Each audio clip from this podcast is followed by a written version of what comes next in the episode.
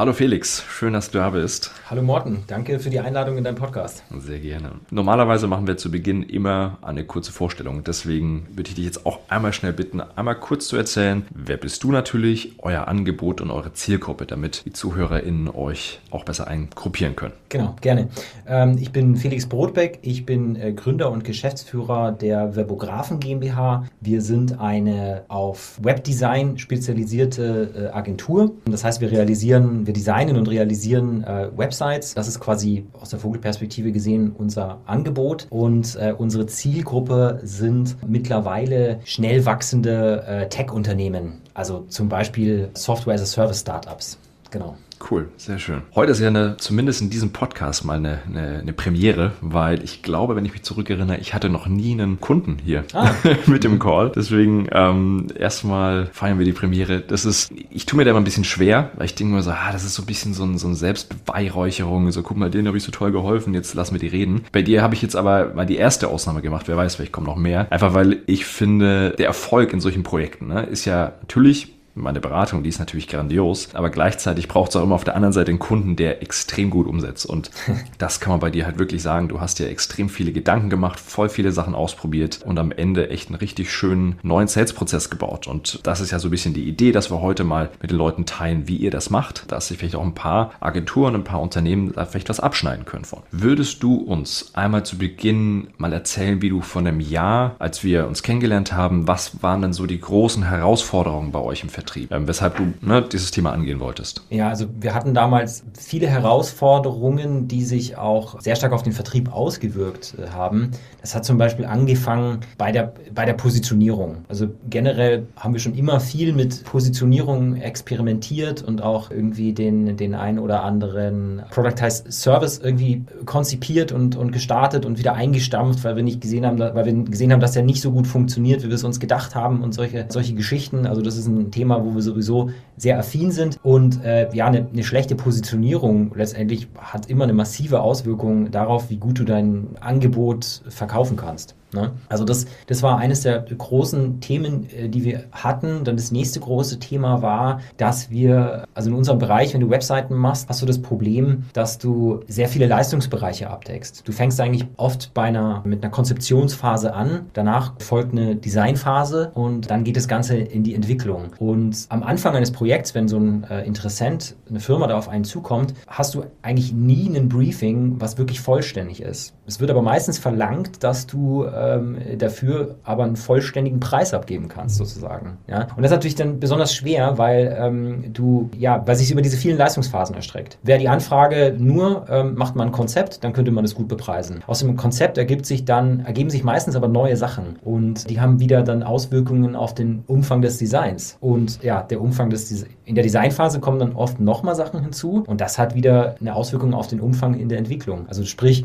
bei zusätzlichen Sachen steigt eigentlich mit den fortschreitenden Leistungsphasen immer ganz schnell auch der Aufwand, den man in solchen Projekten hat. Und ähm, das ist manchmal schwierig, da mit den, mit den Kunden auch auf einen gemeinsamen Nenner zu kommen und auf Kundenseite ein Verständnis dafür zu entwickeln, dass wir halt leider keine Glaskugel haben, mit die wir reinschauen können und so ein Projekt von Anfang an von A bis Z durchbepreisen können. Ich meine, klar, man kann sagen, man baut jetzt hier wahnsinnige Puffer in seine, in seine Angebote ein, aber irgendwann preist du dich halt gegenüber der Konkurrenz halt auch, weil die Leute äh, holen natürlich auch äh, Vergleichsangebote ein. Und wenn du dann wieder nicht so gut positioniert bist, dann vergleichen die dich natürlich dann schnell nur über den Preis und so, ne? Und dann schließt sich der Kreis wieder und, und äh, genau, du siehst, wo da äh, das Problem herkommt. Und ich sagen, die dritte Säule von dem Problem, vor dem wir standen, war, dass wir auch damals auch noch einfach zu viel angeboten haben. Vieles gehört einfach zu einer Website dazu. Ich meine, du kannst keine Website realisieren und äh, sowas wie das Design ausschließen oder sowas. Ja? Aber wir haben dann zum Beispiel damals auch noch sehr angeboten, noch sehr umfänglich sowas wie Google Analytics aufzusetzen oder so. Also weit über, über das hinaus, dass man da einfach das Google Analytics Skript in eine Website schmeißt und fertig, sondern halt äh, Tracking-Events erstellen und das irgendwie in Google Analytics so customized Berichte erstellen und äh, Google das in Google Data Studio reinbringen und so weiter und so fort. Das sind alles tolle Sachen. Nur hat sowas halt unser Leistungsspektrum extrem aufgebläht und hat in so eine Kalkulation von so einem Projekt am Anfang natürlich immer mehr Unbekannte reingebracht. Ja, und das waren so die Hauptprobleme, die wir damals hatten. Äh, und es hat auch darin gemündet, dass natürlich dann viele Anfragen bei uns extrem unterschiedlich waren äh, und wir deswegen auch irgendwie für eigentlich gar keinen Vertriebsprozess hatten, weil jede Anfrage so unterschiedlich war, dass du die gar nicht in einen Prozess hast packen können und auch nicht wirklich so richtig Vorlagen hast haben können für deinen Vertrieb, also so eine Angebotsvorlage oder sowas. Mhm. Das hat bei uns oft eigentlich keinen Sinn gemacht. Ich habe es immer wieder probiert, da was zu erstellen. Äh, dann kam die nächste Anfrage rein und ich äh, konnte eigentlich die, die, die Vorlage löschen, weil das so einfach nicht gepasst hat. Ja. Genau. Mhm. Ja. Ich erinnere mich auch, du hattest mal teilweise erzählt, dass du bis zu drei bis zu vier Stunden an Angeboten saßt. Bei großen, großen Sachen, wo du meintest, ja, bis das mal erstellt ist, die Zeit bezahlt dir auch keiner. Ja, te teilweise sogar noch länger. Also, Oder noch länger, ja. Ähm, ja, also da war auch schon mal ein Tag mit drin. ähm, das ist schon verrückt. Ich, nehm, ich ja. muss auch sagen, es ist, ist äh, vielleicht äh, der, Vorteil, wenn man ein Kunde von uns ist, aber vielleicht ein Nachteil äh, von mir für mich selbst. Ich nehme sowas auch sehr genau. Ja. Problem in unserer Branche ist, ist halt, muss man wirklich sagen, dass es leider viele gibt, die, die nehmen das lückenhafte Briefing eines Kunden und erstellen auf der Basis halt ein, ein Angebot, müssten aber eigentlich aufgrund ihrer Erfahrung wissen, da wird noch das, das und das hinzukommen, ganz bestimmt. Und dann heißt halt im Laufe des Projekts schnell, ja, das äh, war so nicht angefragt, jetzt wird es teurer. Ja. Na klar. Also das bringt vielleicht was in der Hinsicht, dass ich dann schnell Kunden gewinne über einen günstigen Preis. Ja, ähm, aber das ist nicht unser Ding. Wir wollen uns lieber gescheit positionieren, dafür auch vernünftige Preise abrufen und äh, lieber Projekte irgendwie besser durchkalkulieren. Die Frage ist nur, wann machst du diese, kalkulierst du diese Projekte durch? Es ist halt nicht ja gut, das quasi noch in einer sehr frühen Phase zu machen, also in der Angebotsphase, weil, wie gesagt, das kann, wenn man das versucht gut durchzuplanen, auch mal schnell einen Tag dauern oder so. Und da hast du den Kunden ja noch nicht gewonnen. Ja, und dann, dann steckst du wahnsinnig viel Arbeit in den Vertrieb rein und wirst dann noch von den Leuten geghostet, weil dein Angebot das detailliertste war und weil es am Details reichen war, halt das teuerste war. Ja. Das teuerste. Und äh, die Anstrengung groß ist, das jetzt auch ja, zu genau. lesen. Genau. Ähm, mhm. Absolut, ja. Bevor wir jetzt reingehen in die, in die Schritte, die du angewandt hast, ne, mhm. ne, die du jetzt eingeführt hast, wie Qualifizierung und ne, die ganzen Dinge, die danach kommen, kannst du noch kurz zwei, drei Sätze dazu sagen, wie ihr euer Angebot umstrukturiert habt? Also dieses äh, Kunde fragt an, will natürlich sofort einen Preis haben und dann ist ja die Komplexität überhaupt zu wissen, was will er denn? Ihr habt ja mit einem, mit einem Foot in the Door Angebot jetzt gestartet. Kannst du uns noch ein bisschen dazu sagen, warum ihr das gemacht habt und wie das funktioniert? Ja, also wir haben so ein Fuß in der Tür äh, Angebot entwickelt, weil so Webprojekte, also die sind, die fangen bei uns im, im äh, fünfstelligen Bereich an. Und da ist, das ist natürlich für viele Kunden ein, ein hohes Invest und dementsprechend ist auch die, gibt es eine Hemmschwelle, ja, dieses Geld zu investieren. Und das ist äh, meistens äh, meiner Erfahrung nach eine, eine Vertrauenssache. Ja? Äh, ein Vertrauen in, in die Zuverlässigkeit des Dienstleisters und auch ein Vertrauen in die Fähigkeiten des Dienstleisters. Es gibt wahnsinnig, also ich weiß es, dass es so ist, weil wir nämlich auch sehr viele Anfragen bekommen für, ähm, wir brauchen einen neuen Partner, äh, der das verfuschte äh, Projekt, äh, was wir mit irgendjemand anderen hatten, ähm, jetzt wieder glatt zieht. Ja? Da gibt es sehr viele Anfragen äh, dieser Art. Daraus leite ich ab, dass es halt leider oft äh, schief läuft und deswegen sind die Leute natürlich auch skeptisch und äh, haben natürlich auch Bedenken, so hohe Summen zu investieren. Und wenn man dann ein kleines Fuß in der Tür Angebot hat, dann ist das natürlich eine, eine, eine günstige Möglichkeit für beide Seiten, die Zusammenarbeit mal anzutesten und sich nicht gleich irgendwie auf fünf fünfstellige äh, Summen in so ein Projekt zu committen. Ne? idealerweise äh, ist natürlich so ein Fuß in der Tür Angebot einer der ersten Schritte aus deinem gesamten Leistungspaket, den du davon abgetrennt irgendwie mit dem Kunden machen kannst und der Kunde kann danach quasi entscheiden, ob es weitergeht oder nicht. Ja. Genau. Das haben wir äh, quasi gemacht und äh, unser Fuß in der, jetzt lasse ich die Katze aus dem Sack, ja. unser, unser, äh, unser Fuß in der Tür Angebot äh, ist momentan ein, ja, so, so ein halbtägiger Konzeptionsworkshop, äh, womit wir bei unseren Kunden quasi das Briefing, was sie haben, habe ich vorhin schon gesagt, ist meistens natürlich nicht vollständig ähm, und viele Sachen wurden noch nicht entschieden und so, äh, wo wir quasi dieses, äh, gemeinsam mit denen einen Workshop machen, das findet dann digital statt, das dauert so drei bis vier Stunden. Und dann nehmen wir eigentlich dieses äh, Briefing auf den Prüfstand und gehen das mit den äh, Kunden gemeinsam durch und schließen die Lücken, die da drin sind. Ja? Und das Ergebnis ist dann quasi eine, eine Präsentation, in der einmal drin ist, in, in welche Richtung soll das Design denn gehen? Ja? Was, was sind die strategischen und auch operativen Ziele für dieses Projekt überhaupt? Weil daraus kannst du, kannst du KPIs ableiten für, für das Projekt selber. Ja, es ist sehr wichtig in so einem, in so einem äh, Projekt für, für beide Seiten. Woran messen wir den Erfolg dieses Projekts? Weil darüber kannst du auch wieder eine, Investitions, eine Investitionssumme äh, ableiten, so Stichwort äh, Value-Based Pricing und so. Ja? Also erstmal der Umfang der Website wird auch definiert, ja, also äh, Startseite, über uns Seite, Leistungsseiten, Seiten für, für Zielgruppen und so weiter und so fort. Selbst da sind oft Lücken drin, die wir äh, quasi in diesem Konzeptionsworkshop schließen und auch funktionelle Anforderungen. Manchmal sind in, in Briefings, die wir initial bekommen, auch Stichwörter drin, wo dann der Kunde was anderes rein interpretiert, als wie wir interpretieren. Und äh, wenn sowas dann erst im Laufe des Projekts auffällt, kann sowas in die Hose äh, gehen, weil man sich dann über die Interpretation ähm, auseinandersetzen darf und natürlich dann damit sehr wahrscheinlich auch über das äh, Budget, was damit verbunden ist. Und sowas, das macht keinen Spaß. Das ist dann kein schönes Miteinander in so einem Projekt. Ähm, deswegen ist es besser, das irgendwo an einem gewissen Punkt, wie gesagt, irgendwie alles zu definieren. Ja, und am besten macht man das bezahlt natürlich. Also nicht erst in der kostenlosen Angebotsphase. Und das sind die das sind Sachen, die wir quasi in diesem Fuß in der Tür Angebot machen, in diesem ähm, halbtägigen Konzeptionsworkshop. Genau. Das das Schöne ist ja, zum einen ermöglicht es dir, dass du danach ein viel besseres Angebot schreiben kannst, weil du weißt, was los ist, ne? Du weißt ja, was, ja. was Sache ist. Aber der Kunde kriegt ja auch schon einiges. Das finde ich bei euch in diesem Format echt richtig schön, dass der Kunde eben auch schon erstes Feedback zu seinem Projekt, zu seiner Vorstellung bekommt und könnte theoretisch damit dann auch zum, zum Wettbewerber rennen und sagen, ah, guck mal, jetzt weiß ich ganz genau, was ich will.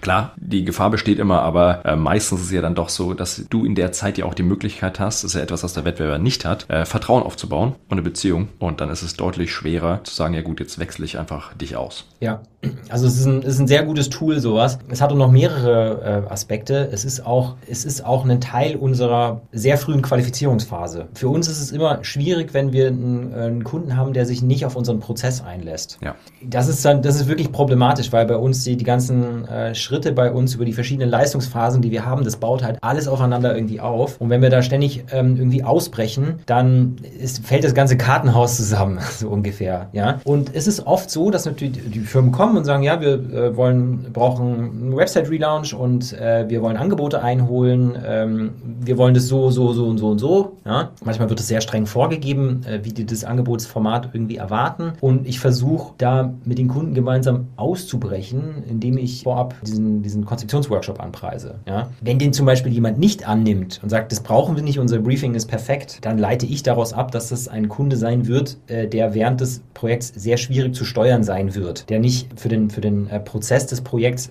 äh, nicht bereit ist, das Zepter abzugeben. Und dann nehme ich mittlerweile von solchen Kunden auch eher Abstand, weil dann, wir wollen alle Spaß bei der Arbeit haben. Ne? Ja, absolut. Genau. Also das lässt sich auch, ist auch ein sehr gutes ja, Vorqualifizierungstool für Kunden. Und du unterstreichst damit auch dein Alleinstellungsmerkmal. Ja, also wie gesagt, die fragen dann drei, vier ähm, Dienstleister an und kriegen wahrscheinlich von den meisten einfach irgendwie erstmal ein Angebot zugeschickt und äh, wir machen das dann eher stufenweise. Ja. Genau absolut. Gerade das Thema Vorqualifizierung, das ist auch etwas, was mir bei dir aufgefallen ist, als wir damals uns angeschaut hatten, wie qualifizierst du denn deine Kunden? Mhm. Ihr seid da schon sehr, sehr strikt geworden in der Art und Weise, wie ihr jetzt eure Kunden akzeptiert auch. Also ja. kannst du vielleicht so ein, zwei Sätze dazu sagen? Ne, ich denke jetzt gerade an die ganzen Personas, ne, die wir entwickelt hatten und daraus abgeleitet, mit wem wollt ihr gerne arbeiten, mit weniger gerne an, äh, arbeiten. Was sind denn so Kriterien, die für dich einen guten Kunden ausmachen? Und wo sagst du ganz klar Nein? Ja, also das sind, das sind alles eher so Soft-Kriterien. Man muss die dann alle in der Summe sehen und bewerten, sage ich mal. Also uns ist mittlerweile die, die Branche sehr wichtig, also diese, diese schnell wachsenden äh, Tech-Unternehmen. Das sind einfach oft Themen, also Geschäftsmodelle und Themen, die die haben, die uns selber sehr interessieren. Das macht natürlich dann schon mal allein mehr Spaß, auf so einem Projekt zu arbeiten. Es hat aber auch den Vorteil, dass diese, meistens sind es Startups, diese Tech-Startups, die haben halt auch ein sehr, sehr dynamisches äh, Team meistens. Das heißt, die sind sehr online-affin, die die, äh, wir sprechen oft mit denen auch eine Sprache. Das heißt, dass wir uns auch in der, in der Gesamtkommunikation mit denen leichter tun. Ja, also das wäre mal so der, der erste Pluspunkt, den ich sagen würde bei, bei einer Anfrage, äh, wenn es einfach aus, aus dieser äh, Branche kommt, aus der Tech-Branche. Dann der nächste Punkt ist, wir haben jetzt keinen so einen Indikator für eine Unternehmensgröße, ob jetzt ein Unternehmen, also Einzelpersonen oder Zweierteams oder sowas, ist, ist, ist eigentlich zu klein für uns. Allerdings haben wir jetzt auch nicht so eine fixe Größe, sowas wie mindestens 25 Mitarbeiter oder sowas. Das ist relativ wurscht. Für uns ist eher ausschlaggebend, eben, hat das Unternehmen eine kleine Marketingabteilung. Mindestens eine Person, die fürs Marketing zuständig ist. Weil wir brauchen da jemanden, für den das Projekt selbst wichtig ist. Ja, jemand, der fürs Marketing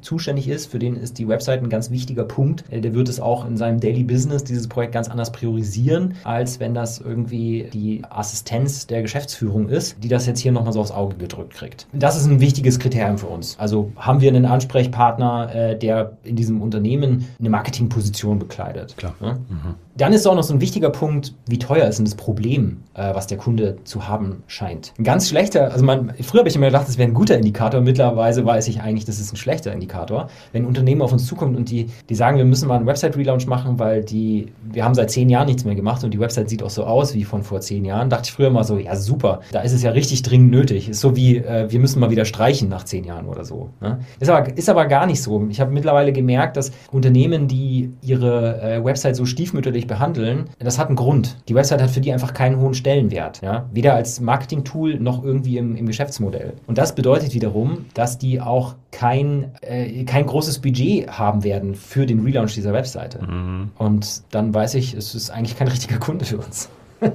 ist nicht. genau. Ja. ja, ich meine, ihr geht ja sogar so weit, dass ihr dann auch einfach offen seid und sagt, weißt du was, ich glaube, du bist bei jemandem wie XY besser aufgehoben. Ja. Ne? Ähm, Thema Templates, jemand, der einfach ein gutes Template für euch konfiguriert, fertig aus. Das, äh, ja, finde ich, passt ja auch wieder zu eurer Positionierung. Ihr wisst, was ihr könnt und seid ja auch ehrlich und sagt dem Kunden, hey, wir zwei passen beide einfach gar nicht. Genau.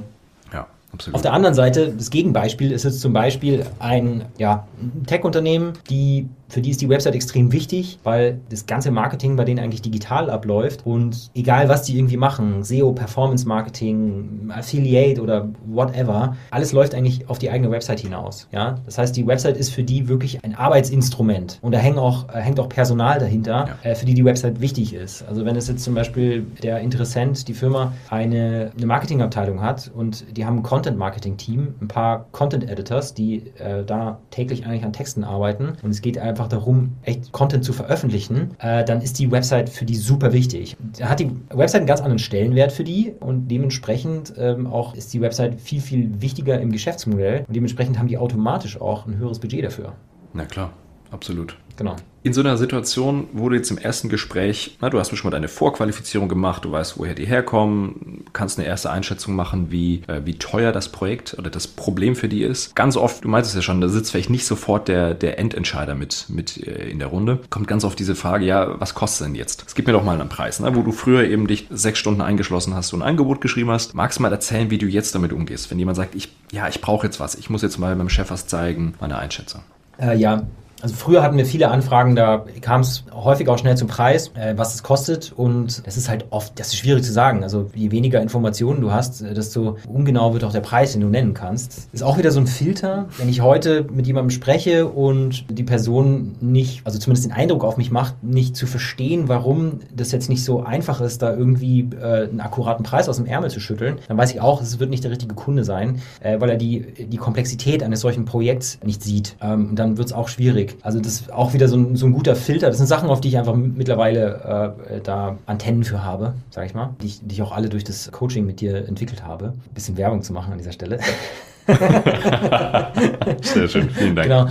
Ähm, ich mache das mittlerweile so, dass ich frage eigentlich immer, habt ihr ein Budget dafür festgelegt? Und ähm, ich habe noch nie gehört, ja, wir haben äh, Budget XY. Das, darüber spricht man in Deutschland nicht. Deswegen mache ich es andersrum. Ich sage halt dann, was ich jetzt weiß von eurem Projekt. Wir haben in der Vergangenheit ähnliche Projekte gehabt und dort äh, lag das Budget zwischen X und Y. Und dann schaue ich, wie die Leute reagieren. Und dann frage ich auch, ob das ein äh, Budget ist, das sie sich vorstellen können und äh, ob sich das in, in ihrem Rahmen halt bewegt. Ne? Ja, manchmal äh, kriegt man dann natürlich auch so, uh, nee, da haben wir uns aber was anderes anders vorgestellt. Manchmal kommt dann auch, ist interessant, manchmal kommt dann an, als Antwort auch eine Spanne zurück. Also wir haben eher so an, an äh, 8.000 bis 12.000 Euro gedacht.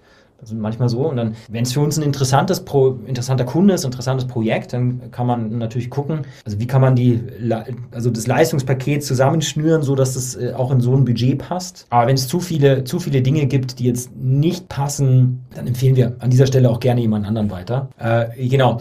Also oft ist es ja in dieser Phase, dass sie, sind die Kunden in dieser, in dem Moment eigentlich in einer Phase, wo sie sich so ein bisschen auf dem Markt umschauen. Was gibt es denn für passende Dienstleister und was rufen die so ungefähr für Preise auf? Es wäre viel zu früh, den Leuten schon irgendwie ein, ein Angebot rüber zu schicken, ein verbindliches Angebot, was die auch gleich unterschreiben können oder sowas. Das wird zwar nicht gesagt, aber ich glaube, das erwarten die auch gar nicht wirklich in diesem Moment. Wir haben da mittlerweile so eine, so eine Proforma-Angebotsvorlage, klingt ein bisschen unsexy, aber das ist unser interner Name. Das ist quasi eine, eine kleine PowerPoint-Präsentation als PDF. Die schön gelayoutet, also da sieht man auch, dass wir designen können. Also da ist eigentlich, dient das dazu, dass die Leute sehen können, was leisten wir, auf welchem Niveau leisten wir das und was ist der ungefähre Preisrahmen für ihr Projekt. Ja, also da sind, da ist nochmal unser Leistungsspektrum drin, dann ist kurz unser Team drin, dann sind da immer ungefähr äh, drei Referenzen äh, drin, also sind dann äh, ein paar Folien, wo man einfach ein paar Designs von uns sieht, ja, für Projekte, die wir gemacht haben. Äh, und dann ist halt am Ende nochmal eine, eine Seite mit ganz großen grob zusammengefasst, also quasi drei oder vier Preis, kleine Preisspannen gebe ich und dann halt äh, drunter, aufgrund unserer Erfahrung mit ähnlichen Projekten, empfehlen wir ein Budget zwischen, ein Gesamtbudget zwischen X und Y. Ähm, dann gibt es auf der allerletzten Seite quasi noch ein Call to Action für diesen Konzeptionsworkshop oder ein Brech, um nochmal tiefer ins Detail zu gehen. Nicht immer passt das auch mit diesem Konzeptionsworkshop. Manchmal macht es auch gleich Sinn, eine größere Discovery Phase zu verkaufen. Dauert dann so zwei Wochen oder sowas. Kommt immer auf den Ausgangspunkt des Kunden an. Aber es ist so die erste Stufe und es kostet mich nicht mehr viel Zeit. Also so ein Gespräch dauert zwischen halbe Stunde und Stunde und das Aufbereiten dieses Proforma-Angebots Viertelstunde. Also ich spare mir massiv viel Zeit im Vergleich zu früher. Das ist halt, ne? Das ist glaube ich, der, der, der größte Gewinn an der Stelle. Intern die Zeit zu sparen, aber extern finde ich, das passt einfach auch wunderbar zu eurer Positionierung, dass ihr eben nicht jedem Projekt hinterher rennt, ähm, sondern ihr wisst, was ihr, was ihr könnt, wo ihr gut drin seid und wo ihr sagt, ja, das ist einfach nicht unsere Kernkompetenz. Man könnte jetzt im ersten Schritt vielleicht denken, oh, das ist aber nicht besonders pushy, ne? weil du gibst ja quasi dem Kunden dann so ein, euer Proforma-Angebot, eure Skizze und dann, dann rennt der Kunde da erstmal los und vergleicht sich plötzlich mit, oder vergleicht euch dann mit anderen Sachen. Ich finde aber zu euch passt das eben speziell, weil ihr dadurch dadurch eine Stärke zeigt und etwas macht, was kaum andere Agenturen machen werden. Und ja. dadurch habt ihr diesen, diesen Trusted Advisor Stempel einfach schon, schon drauf. Und ihr wollt ja Kunden, die zu euch kommen, weil sie überzeugt sind äh, und nicht, weil du jetzt irgendwie im Gespräch besonders viele psychologische Trigger ausgelöst habt, damit er jetzt kauft, weil das ging ja oftmals dann auch in die Hose. Wenn du nicht genau, wenn der Kunde sich nicht ganz bewusst für euch entschieden hat, dann habt ihr auch in der Umsetzung nachher gar keinen Spaß.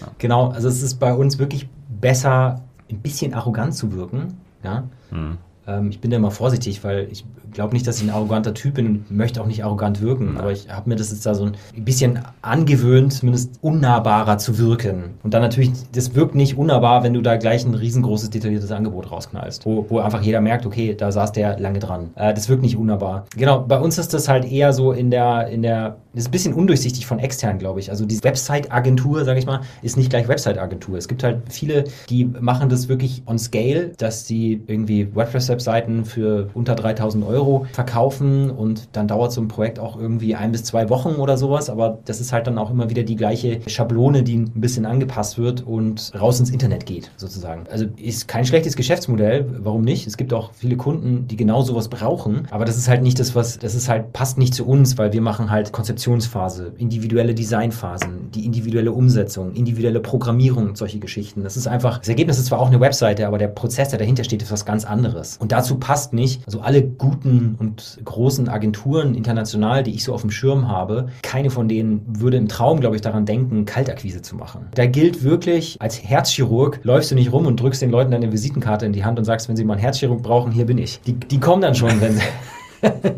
wenn sie eine Herz-OP brauchen, sozusagen. Genau.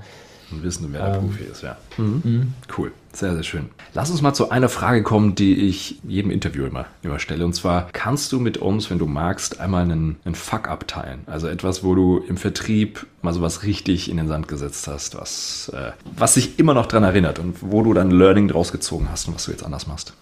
Ja, das ist schon eine Weile her. Den, äh, den Kunden gibt es auch nicht mehr. Das war auch ganz am Anfang. Ich glaube, da hatten wir irgendwie unsere GmbH seit zwei, drei Monaten oder sowas. Und durch äh, einen ganz guten Kontakt sind wir an ein sehr interessantes und für uns auch damals sehr großes Projekt rangekommen. Äh, wir haben da für eine Eventagentur eine Web-App entwickelt, die für die jährliche interne Messe eines großen deutschen äh, Automobilherstellers war. Und diese Web-App hat es quasi dieser Eventagentur ermöglicht, ihre gesamten Prozesse für diese jährlich wiederkehrende Messe, also es war immer die gleiche Messe, immer am gleichen Ort, quasi immer die gleichen Aussteller, also irgendwie immer das Gleiche. Und das lässt sich natürlich dann sehr gut irgendwie auch digitalisieren. Ne?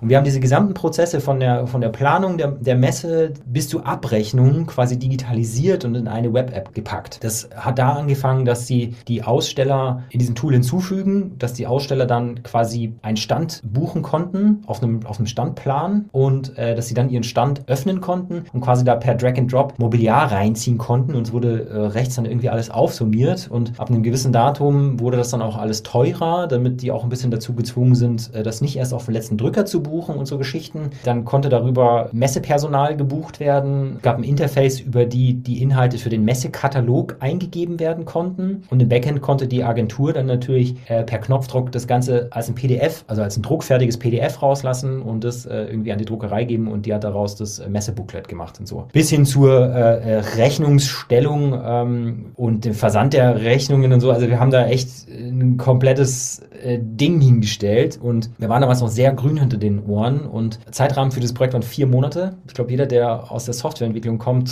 hat sich gerade hingesetzt. und und äh, das Budget, was wir damals abgerufen haben, waren, ich glaube, initial 18.000 Euro oder sowas. Also im Nachhinein betrachtet kannst du da locker noch eine Null ranhängen und es ist immer noch ein sehr, sehr guter Preis für das Ganze. Wir haben uns nie ausgerechnet, was wir da quasi die Stunde dann gemacht haben, aber ich glaube, es war weit unter dem Mindestlohn.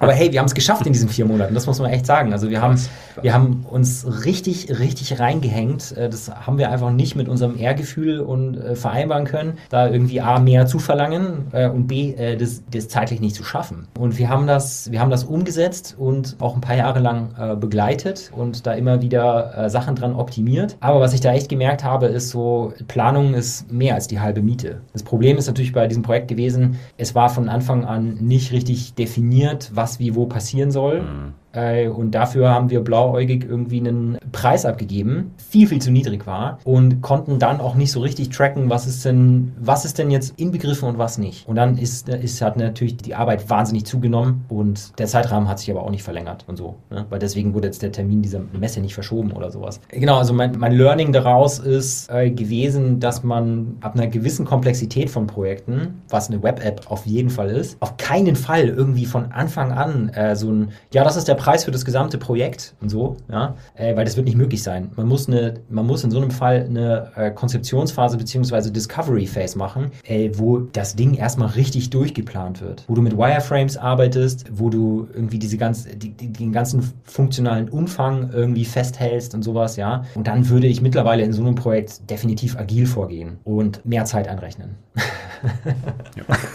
Und mehr Budget. Ja, das, das, das ergibt sich dann daraus, ja. Ja. Das ergibt sich daraus, ja. Mhm. ja spannend. Genau. Cool. Super. Vielen Dank. Vielen Dank, dass du uns so einen tiefen Einblick gegeben hast. Gerne. Und auch dein, dein, dein Fuck abgeteilt hast. Mhm. Wunderbar. So, jetzt äh, nähern wir uns dem Ende. Felix, was können wir dir Gutes tun? Gibt es etwas, was wir dir Gutes tun können? Oder anders gefragt, gibt es einen Call to Action für Leute, die vielleicht gerade dabei sind, ihre Website neu zu denken? Worüber muss ich nachdenken, bevor ich mich bei dir melde? Und für wen bist du denn der richtige Ansprechpartner? Ähm, also ich bin der richtige Ansprechpartner wahrscheinlich für die Person aus dem Marketing, äh, die mit dem, also die kundenseitig mit dem Website Relaunch betreut wird. Da braucht man erstmal nichts. Also wer, wer Interesse an einem, also an der Überarbeitung seiner Website hab, hat, der äh, kann mich einfach auf LinkedIn connecten. Cool. Ihr findet mich da, wenn ihr einfach nach Felix Brotbeck sucht. Oder mal auf unserer Webseite vorbeischauen, webographen.de. Die Links kommen auch nachher alle in die, in die Show Notes dann kann man einfach mal, einen, äh, wie vorhin angesprochen, wie ich es erzählt habe in unserem Prozess, äh, so ein lockeres Gespräch führen, eine halbe Stunde. Da geht es bei uns eigentlich immer darum, wo steht ihr, wo soll die Reise hingehen und was hält euch momentan davon ab. Das ist eigentlich immer so der Hauptteil eines ersten Kennenlerngesprächs, um rauszufinden, ob man gut zueinander passt. Genau. absolut. Ich meine, ich glaube, das kann man sich bei euch wirklich erwarten. Es gibt eine Ehrlichkeitsgarantie. Du sagst dann schon, wenn jemand lieber besser einfach ein WordPress-Template nehmen sollte, weil das einfach ehrlich ist, ne? Weil, weil du halt weißt, manchmal braucht es das einfach nur und dann reicht das vollkommen aus. Genau, das wäre jetzt quasi nach unten verwiesen. Äh, ich verweise aber auch gerne auch nach oben. Also wir machen zum Beispiel keine, äh, keine Shop-Projekte oder sowas. Das würden wir uns jetzt auch nicht aufhalsen. Äh, wir könnten es zwar, aber wir bieten es halt nicht an. Stichpunkt Leistungsspektrum, das wäre, wären wir dann da auch nicht die richtigen. Genau. Fairpoint. Ja, fantastisch. Toll, wunderbar. Also alle ZuhörerInnen, die jetzt gerade die Website neu und hübsch machen wollen, überlegt euch mal, ob ihr dazu passt. Dann in den Shownotes, wie gesagt, findet ihr den, den Namen und den Link. Ansonsten bei LinkedIn findet ihr uns sowieso immer alle. Wunderbar. Also, vielen Dank, dass du da warst und mit uns so viel geteilt hast. Danke, hat mich auch gefreut. Super. Bis bald. Ciao. Mach's gut. Ciao.